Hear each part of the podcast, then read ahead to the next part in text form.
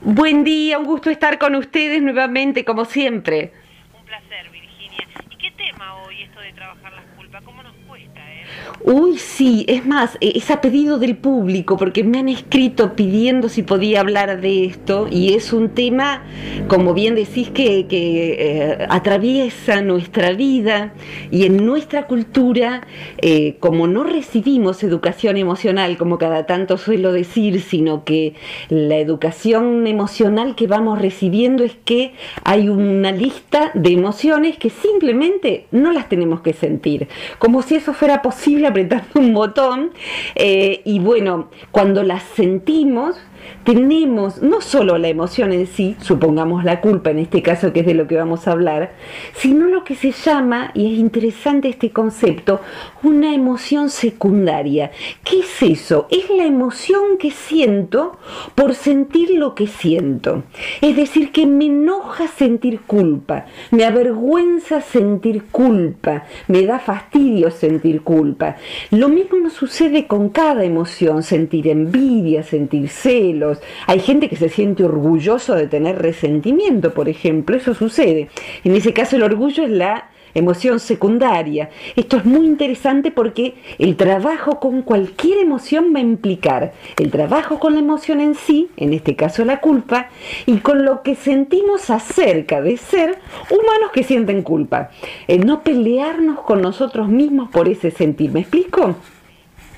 De todas maneras, me, me da la sensación, Virginia, que la culpa es un sentimiento que uno, como decimos, tiene que aprender de alguna manera a trabajarlo porque es un sentimiento que tiene que poder muy en contra. A veces nos bloquea y nos hace actuar de forma errónea, ¿no? Exactamente. Y como toda emoción, Eugenia, eh, la culpa nos fue puesta, por decirlo así, el chip de la culpa, porque es necesaria. Es decir, que eh, el enojo es necesario, cada emoción es como un sistema ecológico. Las arañas no son bonitas, pero son necesarias. Las lombrices son necesarias. Animal es necesario. Bueno, hay algo que se llama ecología psicológica, en donde se contempla que cada sentir, cada, eh, cada fenómeno psicológico es necesario.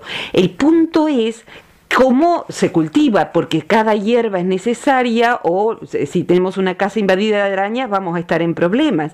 Entonces, eh, el chip de la culpa tiene, te diría, dos rangos. Hay una culpa más primitiva, que también es necesaria y que la vemos en los animales. Viste que eh, eh, Larralde, que es un músico filósofo que tanto me gusta, dice, la vaca que entra en la huerta sabe que no, pero come. Y, y, lo cierto es que vemos los animales, ¿viste? La, la, carita que ponen cuando saben que no debieran haber hecho eso. Eh, hay toda una expresión facial, las orejas para atrás, el, el, el cuerpo se achica, sabe que no tenía que hacerlo. Y nosotros obviamente somos animales humanos, tenemos un dispositivo instintivo para la culpa. ¿Para qué está puesto? Para que no dañemos a la manada, para que no dañemos aquello que, está en común, para que no nos dañemos a nosotros mismos. Entonces es como una moral instintiva, básica, que ojalá muchas personas, aunque sea eso, tuvieran. De decir, bueno, por culpa instintiva no tiro la gaseosa que acabo de tomar en la zanja eh, por la ruta, ¿sí? Ahora, los seres humanos somos realmente culposos, ¿no? Sobre todo las mujeres, tengo esta sensación de que somos mucho más culpógenas. Por eso yo a veces digo eh, qué importante y qué difícil es trabajar este sentimiento que tiene relación con la culpa. Porque nos pasa, por ejemplo, a veces con nuestros hijos, ¿no? Esta disyuntiva de que, bueno, y lo reto o lo justifico y a lo mejor yo me equivoqué y, digamos, Sí, sí, sí. una cuestión de, de emociones que trabajan al mismo tiempo y me da la sensación muchas veces que la culpa es la que sale con la bandera en alto. Sí, y ahí es donde tenemos que empezar a distinguir, después de esa culpa básica, la culpa neurótica. Para el que por ahí no, no tenga un lenguaje especializado en, en psicología, esta palabra que tanto se usa, podemos decir que refiere a conductas o sentimientos que son disfuncionales porque están en ausencia o están en exceso. Fíjate que no sentir culpa y que hay gente, y es cierto, es más predominante en el género masculino y el extremo es el psicópata, o sea que le da lo mismo matar que no matar, la vida no le vale nada, dañar que no dañar, no siente culpa de hacerle daño a un animal, a un niño, no, no hay culpa. Claro, exactamente, no tiene empatía, no le importa, no, y esa persona está gravemente enferma. Gravemente significa que si es extremo, no tiene cura hoy por hoy. Y, bueno, está dentro del rango de, las personas que pueden hacer el daño máximo.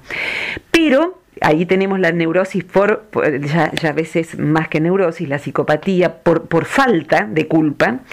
Y después está el culpa pozo eh, eh, extremo que tenemos por exceso. Es decir, que, como decía una paciente mía en broma, eh, pide, pide disculpas por todo. Entonces decía, perdonen las disculpas. O sea, se la pasaba pidiendo disculpas por todo. Y esto tiene mucho que ver con lo cultural. O sea, somos criados en una cultura sobre todo que identifica la espiritualidad con sentirse culpable de todo cuanto sucede. Y ha sucedido desde el principio de la creación, o sea, nacemos culpables. Y revisar eso es sumamente importante. ¿Por qué? Porque el dispositivo de la culpa, cuando se va acomodando después de esa base instintiva, Euge, en un plano saludable, se convierte en algo que desde ahí podemos educar a, los pibes, que es el sentido de responsabilidad. ¿Qué es el sentido de responsabilidad? Es saber cómo responder ante la vida y que tenemos que responder por nuestros actos. Es decir, el chico tiene que saber la consecuencia de sus actos. Si, vos tirás el, el, papel de la golosina que acabás de comer, fíjate, acá se ensucia un espacio que es de todos. Entonces, en vez de ser culpógenos como papás, y esa palabra es muy importante, culpógeno es el que genera culpa, eh, y culpógeno es el que hace sentir culpa, por ejemplo, el chico va a salir a bailar a la noche y la madre dice, anda, total, yo me quedo sola, como todos los sábados, Exacto, estoy acostumbrada. Y el pibe se va, eh, si es un buen pibe, a veces con un nudo en la panza o no sale. Entonces ser culpógeno a veces es un acto de mucha malicia. Eh, en tanto que enseñar la responsabilidad y uno asumir la responsabilidad del no dañar con sus propios actos, yo te diría que trabajar la culpa es, uno, hacerse cargo, asumir la responsabilidad de aquello que ha dañado, pedir disculpas, reparar, dos, Reparar significa, si me doy cuenta de que dañé o el otro me lo hace ver, trato de reparar, de pedir disculpas, de si el que rompe paga. Y el que rompe efectivamente tiene que, entre comillas, pagar eh, pidiendo disculpas. Y hay veces, y esto es importante, quizá para el que está escuchando es algo nuevo, eh, hay veces en que como terapeutas trabajamos, yo que hago psicología hace 28 años, tantas veces hemos trabajado con pacientes la culpa de algo que ya no tiene reparación, porque se dañó a alguien que ya no está porque se hizo algo desde la inconsciencia y la inmadurez que, ya está, ya, ya, dañó. Entonces, hay veces en que podemos reparar de un modo simbólico. Entonces, si yo ya no puedo pedirle disculpas a esa persona, ¿viste cómo, cómo legalmente se hace lo que hoy se llama una probation? Es decir, que se hace un servicio público para reparar que hemos atropellado a un animal en la calle, por ejemplo, que hemos hecho un daño eh, legal. Entonces, bueno, se le da tantas horas de trabajo a una persona para que expíe su, eh, su, ilegalidad, su acto ilegal. Entonces, eh, mira, me regaló una anécdota hace mucho tiempo un paciente que cuando era jovencito, fíjense qué situación, ¿no? La puedo contar porque me la regalaron. Él de jovencito quería comprarse algo pongamos una radio o algo así, no sé, esa cosa de, de, muchachos de hace muchos años atrás. Y lo que hizo fue robarle el reloj, un reloj muy caro a su papá, de la caja fuerte de la familia. Y cuando el papá lo descubrió, dijo, fue mamá. Eh, Curiosamente la vida hizo que la mamá falleciera muy pronto, siendo él menor de 30 años, con lo cual quedó obviamente con una culpa muy, muy profunda y nunca se animó a decírselo al papá, que también falleció joven. Entonces él traía ese dolor de haber sido mala persona para sus propios valores. Entonces, bueno, eh, convinimos en, en, que él averiguara cuál era el valor de ese reloj y que pudiera trabajar para ahorrar un reloj que hoy sería carísimo y donar eso a la casa cuna. Entonces, eso fue lo que él hizo. Es un modo de trabajar una culpa real. Él tenía que hacerse responsable de algo del pasado, el, hombre maduro que él era hoy. Entonces, las culpas necesitamos trabajarlas inclusive reparando, a veces reparando donde no rompimos, por decirlo así, eh, a veces ayudando, no sé, en un centro de adicciones porque no nos dimos cuenta de, de, un, papá alcohólico o de un hermano que pudimos haber ayudado pero no nos dio la conciencia, no pudimos hacerlo. Entonces, bueno, aquello ya fue y ayudamos hoy aquí porque el otro a lo mejor ya no está. La culpa necesita ser elaborada e inclusive darnos cuenta de que hay culpas en donde no tenemos arte ni parte, que nos han encajado una culpa que no es tal, que no tiene ningún sentido, que sufrimos y nos sentimos malas personas por cosas que nos han enseñado que hemos hecho, que son entre comillas malas y no tienen ninguna razón de ser. Eso también es trabajar la culpa y a veces necesitamos alguien de autoridad que nos diga, no tenés ninguna responsabilidad siquiera en esto, ¿sí? Esto te lo han hecho creer, pero no es verdad, no sos responsable. Son dos situaciones que vos bien marcás, que son diferentes, pero que son reales y que de alguna u otra forma es como que bloquean o entorpecen nuestra vida cotidiana.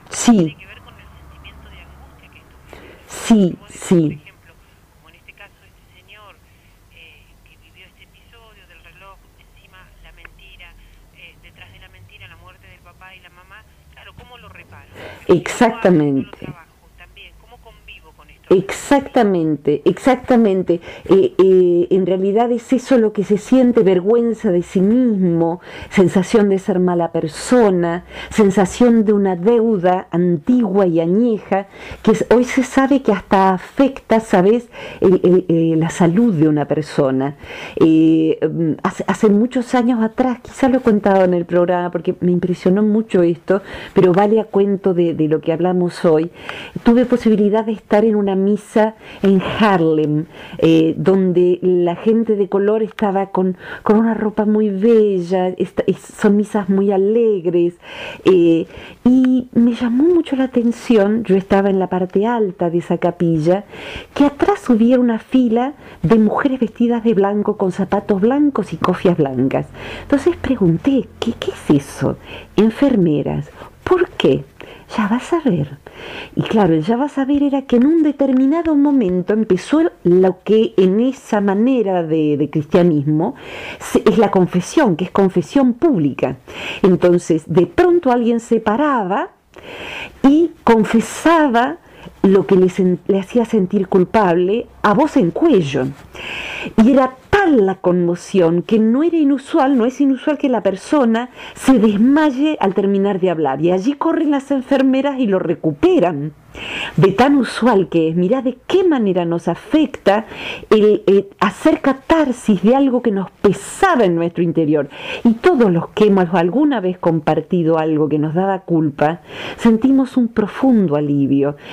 No alcanza con contarlo, a veces hace falta esto, repararlo si es que hay responsabilidad real, o que nos demos cuenta de que no la hay, de que no, no, no, es, no es nuestra responsabilidad, porque éramos pequeños o porque nos endilgaron algo que ni siquiera estaba mal hacerlo, sino que era normal de la edad o, eh, algo sano dentro de otro cuerpo de creencias.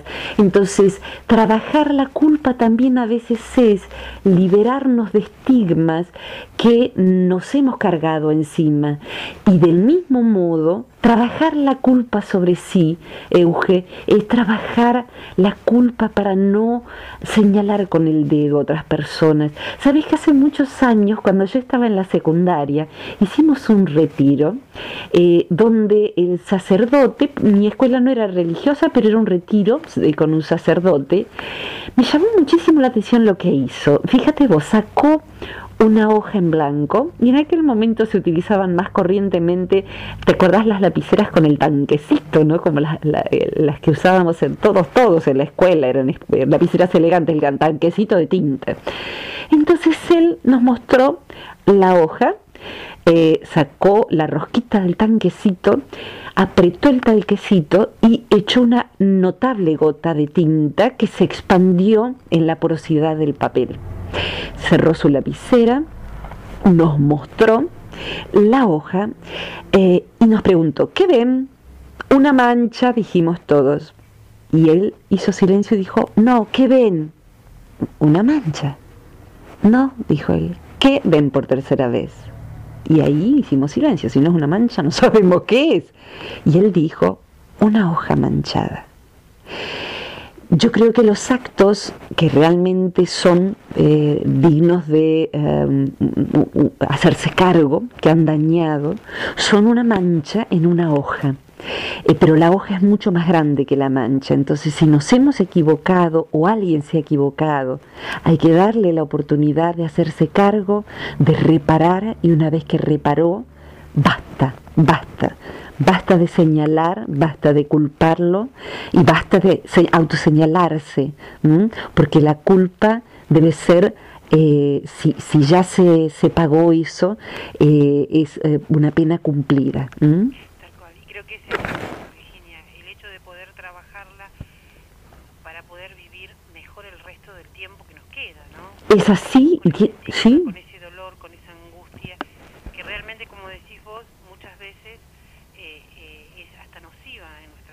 Sin duda que sí, eh, y esto tiene que ver con el tema del perdón, que es como para, para otro, otro mm, programa, eh, y, como redondeando, hay una imagen de una película que no sé si viste y la recomiendo al, que esté escuchando, La Misión, eh, donde está ahí Robert De Niro y todo sucede en las cataratas del Iguazú. ¿Te acordás? Hay un momento en donde Robert De Niro ha matado a su hermano o sea, todo sucede en los tiempos en que los jesuitas estaban en las cataratas del Iguazú, en el norte de nuestro país, para quien esté escuchando desde, otro país hoy. Eh, y eh, se da cuenta de, eh, Robert De Niro era un mercenario y ha matado a muchísimos muchísimas integrantes de los pueblos originarios que allí vivían porque no le importaba nada hasta que por una mujer mata a su hermano y se da cuenta, despierta todo el daño que ha hecho. Entonces decide morirse en una celda eh, por sí mismo, o sea que se deja morir de inanición, hasta que aparece un sacerdote que es eh, Jeremy Irons, eh, y le cuenta todo esto al sacerdote, pero no para espiar su culpa, sino porque no le importa, se va a dejar morir. Y el sacerdote le dice que no sea cobarde, que sea útil, entonces, Robert De Niro eh, eh, determina su propia expiación de culpa. Lo que hace es cargar en, una, en un fardo todas las armaduras y las armas e ir caminando desde donde está la misión, que no se sabe bien si es Santa Fe o dónde, pero lejos, van caminando todos hasta las, hasta las misiones jesuíticas en Cataratas, sube los altibajos del terreno, eh, cruza ríos y se lo ve y se le ofrece ayuda y él dice, no, yo voy a cargar esto, yo voy a estirar mi culpa. Y cuando él llega a donde está el lugar donde ha matado a tantos y están los familiares de a quienes ha matado, eh, lo recibe alguien del, pueblo originario de allí, un guaraní, y lo ve con el atado en la espalda y esa soga colgando del cuello, entonces lo agarra del pelo y él no se defiende. Si me van a matar, que me maten, lo merezco. Y lo que hace esta, esta persona, en lo que diríamos un indio, eh, uno de un pueblo originario, es cortar la soga y se abrazan y lloran. Y allí él se vuelve un amigo de esa gente. Creo que esto es como el símbolo, ¿no? De que lo que hemos hecho hay que hacernos cargo, hay que hacer un acto reparatorio, voluntario, de ayudar, de, sembrar algo bello y después dejarnos en paz. Sí, y nos deja, con esto la puerta abierta, como decías vos recién, para hablar sobre el perdón, ¿no? sí otra persona de poder haber perdonado, digamos, un hecho de gravedad como la que él había hecho. Exactamente. Exactamente, allí la culpa se vuelve un motor de bien. Así que bueno, dejamos el tema del perdón para otro programa y, a trabajar porque no vinimos al mundo a, a sentirnos culpables y, avergonzados de nosotros mismos. Vinimos a estar agradecidos, a generar felicidad en otros y en nosotros mismos. Entonces, eh, a, trabajar la culpa para vivir eh, como una hoja que, que, puede volver a estar limpia inclusive. Y si queda alguna manchita, es nada más que una manchita en una hoja que se va volviendo llena de colores a medida que dibujamos la vida. Exactamente, no es un impedimento, es parte del aprendizaje. No se puede vivir sin haber dañado, porque nacemos ignorantes, vamos creciendo ignorantes, entonces bueno, hemos dañado todos. El tema es ir haciéndonos cargo y volvernos cada vez más sabios para dañar menos y para ir perdonando el daño que se nos ocasiona. Pero ya vamos a, vamos a ver qué significa perdonar, ¿sí? Una alegría. ¿Cómo no? Con, todo gusto para los que anden por internet. Eh, los que tienen Facebook me encuentran por mi nombre y apellido, Virginia Gawel, con G de gato y W, segundo muro, que es donde hay lugar. Eh, y, los que también por Centro, Centro Transpersonal de Buenos Aires, que es el otro Facebook.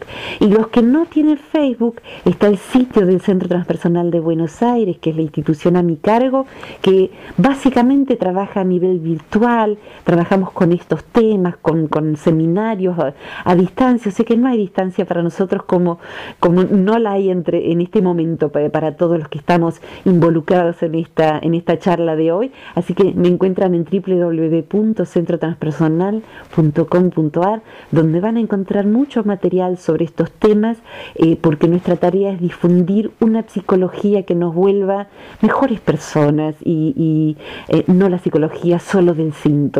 Así que bueno, tener este espacio contigo eh, cada miércoles me hace despertar contenta también de saber que vamos a estar aquí charlando. Yo a vos y a todos los que están formando parte del equipo, a Silvia que anda por allí, a Juan y a todos los que estén escuchando. No quiere decir que no te escuchamos. Yo sé que estás allí, te mando mi cariño también, Silvia. Beso a todos, cariños, hasta la próxima, ¿eh? Cariños.